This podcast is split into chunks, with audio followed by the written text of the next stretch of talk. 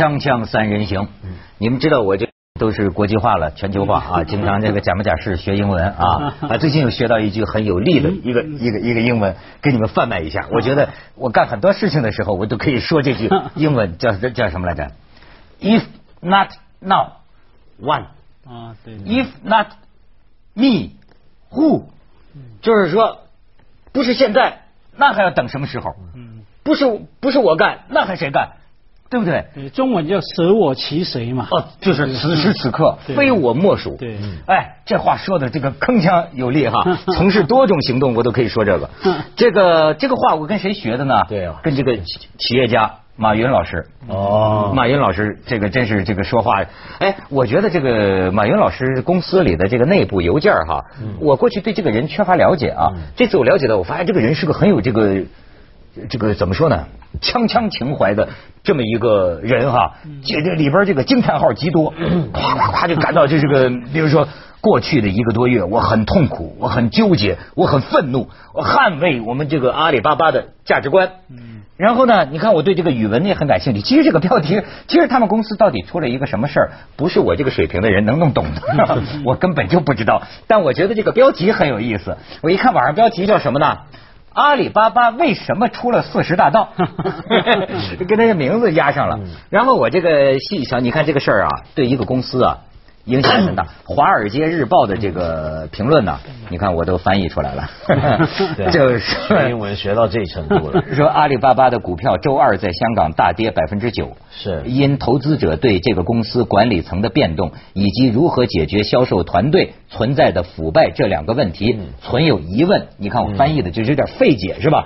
反正就是阿里巴巴周一宣布，他的首席执行长魏哲、首席运营长李旭辉。双双辞职。嗯，呃，阿里巴巴的这不是不是《华尔街日报》的描述是啊，呃，内部调查发现，嗯，呃，超过两千三百个销售商在二零零九年和二零一零年使用了不当的资质证明进行欺诈，有的是在阿里巴巴员工的协助下进行，有些买家因此受骗上当，付了钱没拿到货。呃，这我想知道，他们是搞那个淘宝网的，对对吧？对。阿里巴巴说，欺诈事件涉及约百分之一的销售商和一百名阿里人。阿里人就是马云这么聊他们那伙里的人，叫阿里的人啊，团队人叫阿里人。他们这个销售团队总共有五千人。这是但但先先说澄清一点，嗯，这跟淘宝网无关，这真的就是阿里巴巴那个网。淘宝是他们的，但是是分开运作。这回涉嫌欺诈的是阿里巴巴那个网网站，对对对。所以现在呢，他们这两个头走了之后，现在来接的是从淘宝网那边过来的人来接。那它两个概念是什么呢？阿里巴巴对阿里巴巴这儿说了嘛，网站创立于一九九八年，是马云创建的首家阿里巴巴集团子公司。对。啊，因为阿里巴巴基本上是 B to B，这是商务对于商务的，商务贸易直接卖东西给消费者。那阿里巴巴这个事情蛮严重的，那你坦白讲，它股价只那一天只丢了百分之九，我觉得已经是对他很客气，对投了信任票，对马云哈，因为你想一下，电子商务哈，e-commerce 哈是这样，他是信什么呢？信那个平台。对，你是一个企业，我是一个企业，我跟你贸易，为什么要给你手续费？在你这么这边来买卖，我不是信他，我可能可能连闻到的样子都都没没有见过哈，我是信你，你这个平台能够提供这个信任哈，现在完全不是他骗我，是你来骗我的时候。而且甚至有些是集体行动，而且层次蛮蛮高的嘛。嗯嗯。层次到高到这个地步的时候，你整个企业的信任，你的呃公信力完全接近破产。我发现现在啊，你看这个这种最新媒体啊，最新市场的发展呢，就印证了这个这个什么因果报应这一圈啊。嗯。就是你看，还是最后啊撞到这个信字上。嗯。为什么？你看啊，曾经就发展过程当中啊，曾经会有一个阶段，靠着背信弃义发了大财。这个到最后呢，弄得谁都不信谁的时候。可是呢，现在新的发展，我现在发现他们这个新的这搞的这个事业啊，比如说手机的这个购物，就能够直接通过手机上网的这种购物，现在很多新的项目在发展。但是呢，就说这种项目现在要往前走一步，碰到的一个最大的问题，就是一个信任的问题。对，对吧？你看，我就说你这个社会最后避不过对这个问题。尤其是我觉得嘉辉刚刚讲的非常好，因为你想想看，没有阿里巴巴年代，大家是怎么做买卖的？我回想一下，因为阿里巴巴呢，它主要威胁到的就是全球很多那种大型的传统的各种各样的商展、商业展览。那些商展是干嘛呢？你像广交会啊，它就是比如说像呃有些专很专门的，比如说专卖汽车零件，比如说。那全球的这个干这行的人，这时候都来你这个城市商展，然后来这个商展呢，就认识一下你你这有多少人卖零件，你提供哪种零件，他不是一来谈妥了就马上买的，他还要先有一些 trial 的试验，然后有的大公司得跟你交易好几年，才开始慢慢慢慢把单子加重，对不对？这里面有要有一个慢慢认识、相信的过程，而他们呢？基本上，其实这个信任都还不足够，都还很脆弱。嗯他们还要信什么呢？商展的策划单位。嗯，你知道这个商展平常它怎么运作的吗？它是这样，比如说呃什么珠宝展、汽车展什么的话，这个商展的运营单位，像香港就是贸易发展局啊，它呢通常都会这么来安排。比如说你文涛，你参加我们展览呃五年了。那行，我今年呢就把你的位置放好一点吧，把钱也收少一点吧。家辉，你今年才报名啊，你排排队吧，还没轮到你。听起来好像很欺负人，对不对？好像专门帮一些老朋友，其实不是的，他是因为这样子才有信任关系。嗯，你出现了，连续来了十年，表示你够可靠，你没垮，你做对了。嗯，那我就把你放在显要的位置。那人家别的消费的那些。呃，别的消费者不是消费者，就别的厂商，比如说他来光顾，哎，看到哎，窦文涛这人在这十年了，够稳的，嗯，来跟你做买卖了，嗯，好，这是过去做这种贸易远程贸易方法。阿里巴巴是什么呢？取消了所有这一切，嗯嗯，大家在网上见面，在网上找到找到网上买，那问题就来了，对，原来讲的那种那么缓慢培养出来的信任怎么办？对呀，那你得多信阿里巴巴，你想，没错，是他得认证啊。所以，那所以现在他这团队里面的人帮忙去欺诈，你想这问题大到什么程度啊？啊，怪不得这个马老师他这么慷慨激昂呢。就是说，呃，你看，任何的容忍姑息，都是对更多诚信客户、更多诚信阿里人的犯罪。他这个这个公司的这个老板呢，等于提提提到这个高度，我们必须采取措施捍卫阿里巴巴价值观。什么是阿里巴巴价值观？我也不太了解。但是呢，他那意思就是说，阿里巴巴从成立第一天起，就从来没有以追逐利润为第一目标。我们绝不想把公司变成一家仅仅是赚钱的机器。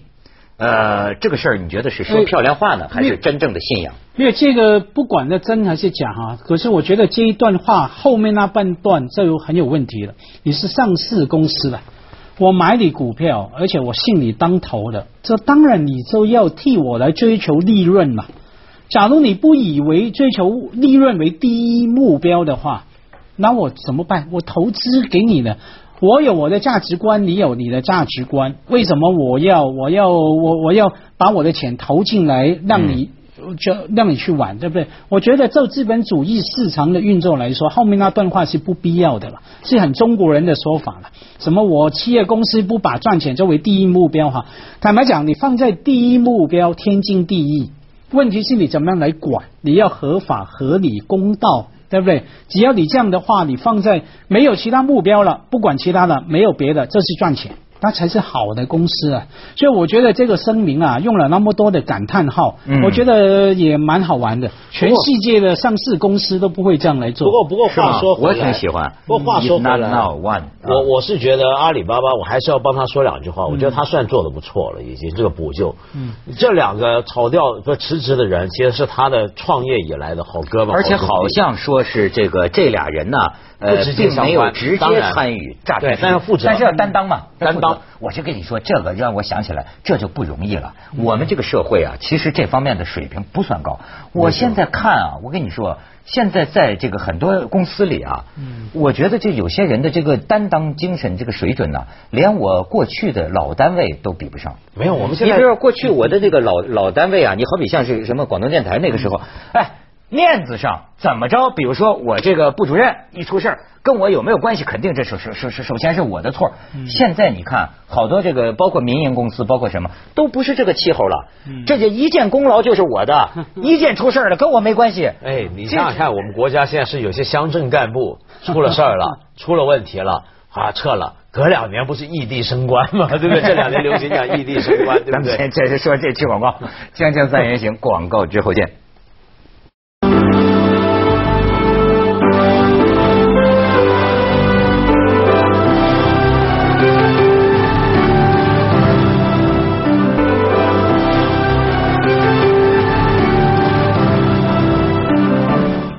而且我觉得这里还有一个什么事儿呢？就你刚刚讲价值观呢，我倒想补充一下家辉讲那个，现在国际上也的确开始越来越流行所谓的 ethical investment，就是伦理投资，就有很多投资者啊，他他当然还是要利润，比如说他买股票啊，买你阿里巴巴股票，但是他也很看重某些价值，他会做某种的价值上的一个一个关注，嗯，比如说假如呃一个企业。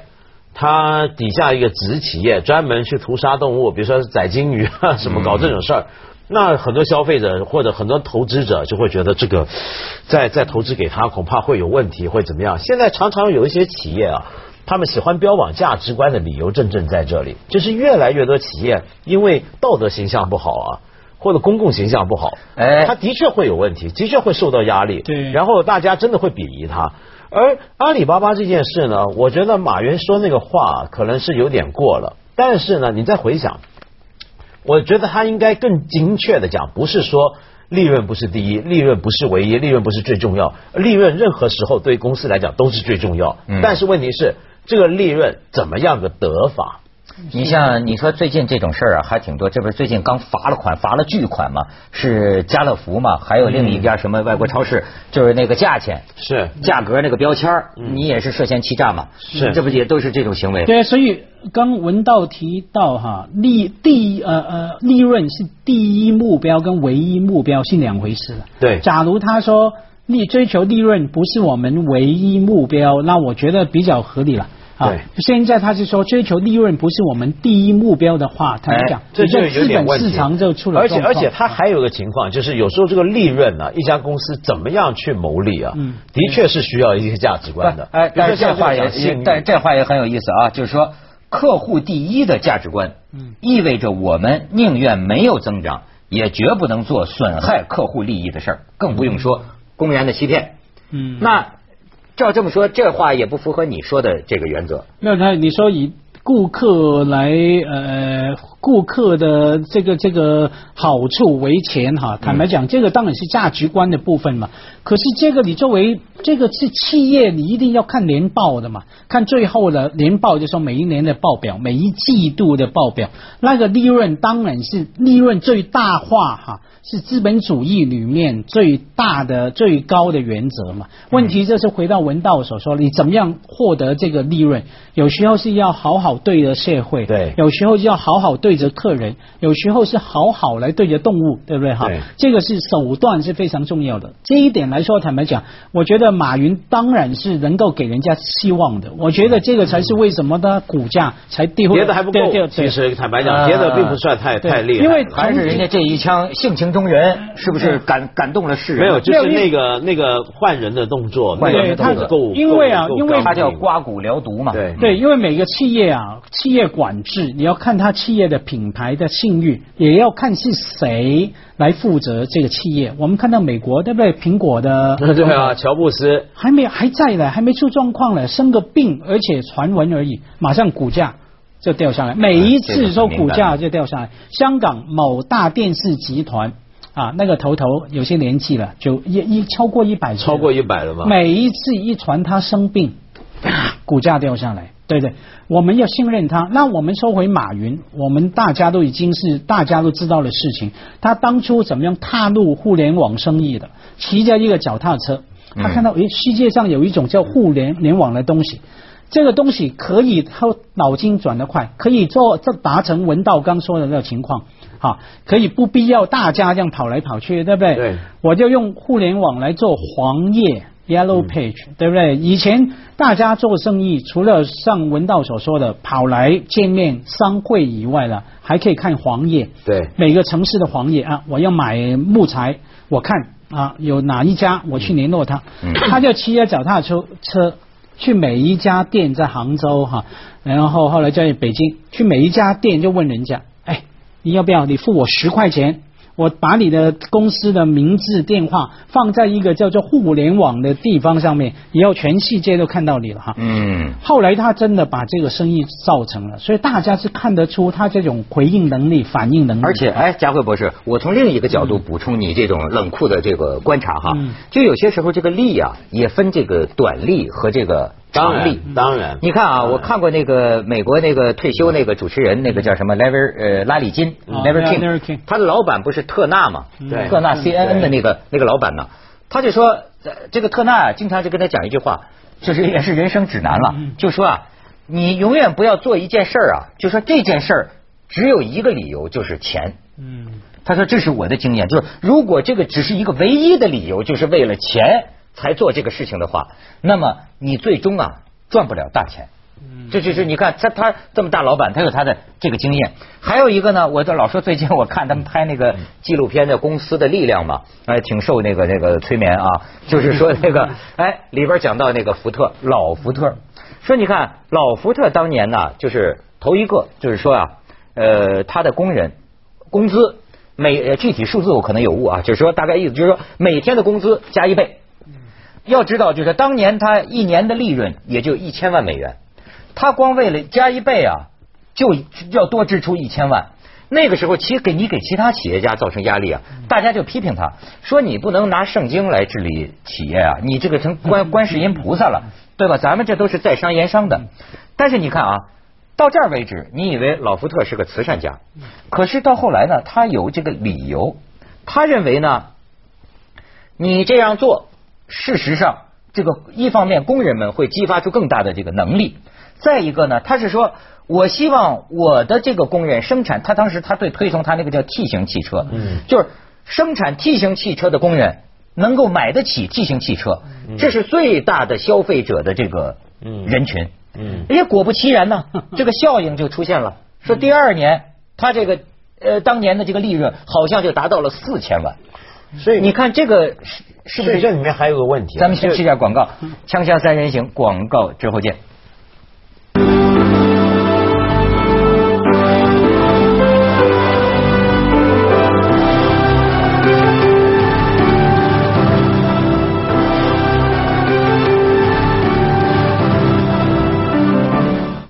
哎哎，文道刚才，比如说，我想讲啊，就是这种价值观呢，呃，跟一个公司的文化很有关系。这些东西听起来都很抽象，但是他在很多关键时刻，他会决定一个公司的某种的营商策略，也就是说，决定了他怎么样牟利，用什么样方法牟利，以及牟利能牟利多久，哎，能牟利多少的一个问题。所以你比如说，像刚刚福特那个固然是一个例子。其实你比如说，就算是谷歌也是一个例子。谷歌老说他不要做坏事，嗯，那这句话当然很抽象。嗯，你他也常常做坏事，很多时候。但是问题是，他到底塑造了某种的文化。那这个文化呢，有助于什么？第一个就是刚才你讲那种例子，激励员工。嗯。第二个呢，就是帮助他在做某种商业抉择的时候，他往哪个方向走？他不只是那个时候，他真的是不只是看短期的牟利目标了。比如说。